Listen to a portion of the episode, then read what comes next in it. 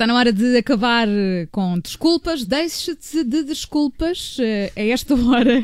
Está na hora então de fazer exercício físico. O Ricardo Conceição já está a rir, não é? Porque isto aqui, já, o exercício físico não desculpa, é bem comigo. Já nem na rádio há desculpas para, para falar Já não há, não há para escapar ao ginásio, nada disso. Temos connosco o Eduardo Schultz, é personal trainer. Olá, Eduardo, bem-vindo. Olá, Ricardo. Bom, hoje vamos começar por falar na altura do ano específica, porque isto começa ao calor e as pessoas correm todas para o ginásio. É verdade, esta altura do ano é muito mais propícia à atividade física. É? Exatamente.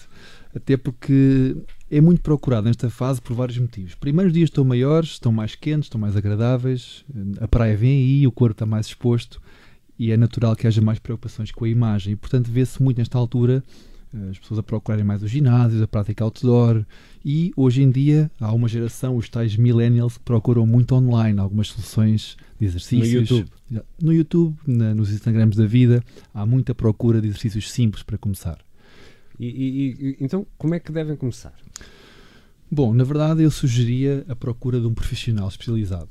Isto porque, na verdade, os exercícios que podem ser muito benéficos poderão também ser desajustados caso haja alguma, alguma questão a analisar. E eu, neste, neste caso, privilegio muito esse tipo de abordagem, até porque é possível, com essa ajuda, poder perceber a condição física real de cada praticante, poder perceber as suas necessidades, as condicionantes, se é que as há, imagine uma patologia metabólica ou do ponto de vista articular ou muscular que condicione algum exercício, e assim é mais facilitado o processo de integração no exercício. E fazer uma avaliação sobre como é, como é que a pessoa está.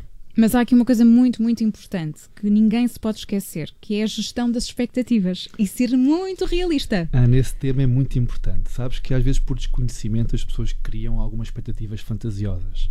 Ora por capas de revista, ora pelas tais redes sociais e não têm muitas vezes noção do que implica um processo de treino. E o processo de treino requer tempo. E de Photoshop. Isso é nas publicações, nos stories, sim, alguns. Os filtros e tudo mais. Bom.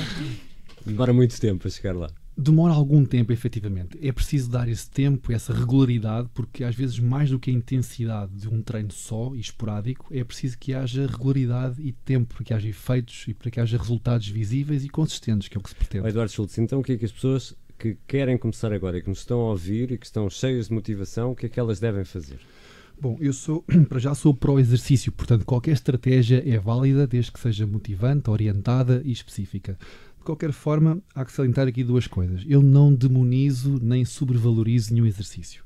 E citando um grande amigo e colega de trabalho, eu acho que não há exercícios errados, há é pessoas que não podem fazer certos exercícios. Uhum. Portanto, é preciso especificar para que a prática seja segura e seja útil para cada praticante. Então, uma caminhada, uma corrida, queres dar algum exemplo?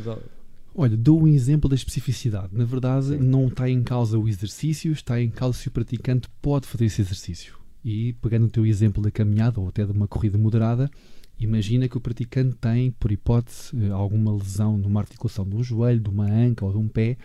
Essa mesma corrida moderada, que pode ser simples, para aquele praticante pode não ser de todo adequada ou para um praticante que é de facto mais treinado. É mesmo, o mesmo exercício, a mesma corrida moderada, pode não servir o seu propósito. Portanto, não está em causa o exercício, está em causa saber se o praticante está apto a desempenhar aquela tarefa. Sim é importante. Mas essa palavra moderação que aplicaste aí é muito importante, porque, por exemplo, para uma corrida, uma pessoa não pode começar a correr, não é? De um momento para o outro. a moderação é sempre importante, até porque falamos do início da atividade e vamos pensar que é uma pessoa que está menos preparada e, e, se porventura não tem um acompanhamento específico que eu gostaria que todos tivessem, naturalmente, poderá começar por essa moderação, seja introduzir corridas pontuais, hora, hora de, de curta duração, hora de curta intensidade e ir progredindo à medida que vai tendo a prática com mais regularidade. Agora, há aqui uma escala subjetiva de esforço e tem que ser o próprio a pensar e a perceber que se o corpo está a dar sinais de uma fadiga extrema ou não e ir por um bocadinho quase por tentativa e erro, mas sempre com a segurança em primeiro lugar. Eduardo, então aqui só em três ou quatro palavras, uh, para quem está quase, quase com aquela vontade de ir, como é que tu consegues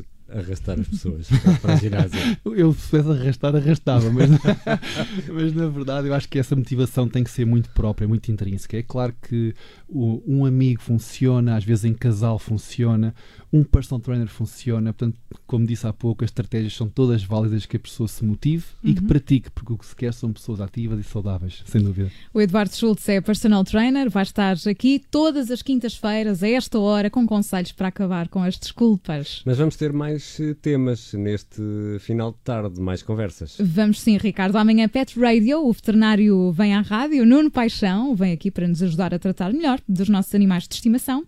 E às segundas vamos ter a app da vizinha, com a jornalista e editora de startups e tecnologia do Observador, Ana Pimentel. Ora, a app da vizinha, obviamente, é, é sempre melhor do que a minha. Vamos falar de uh, tecnologias. A Ana vai, vai falar-nos, no fundo, da nossa relação com a tecnologia. E às terças aprendemos a comer com a nutricionista Mariana Chaves. Também é muito importante, Eduardo, não é? Não é só, não é só ginásio. De todo, aliás. A alimentação é fundamental. A variável alimentação e sono, que muita gente negligencia, são duas componentes fundamentais para qualquer objetivo que haja de saúde. Vamos também falar contigo sobre isso e com a Mariana Chaves sobre alimentação. E às quartas-feiras eh, falamos com o Alfredo Lavrador, também colaborador do Observador. Vamos falar de carros, motos, bicicletas, trotinetas, de skate, vamos falar de mobilidade. O Eduardo Schultz volta então na quinta-feira. Eduardo, obrigada. Obrigado, Obrigado boa semana.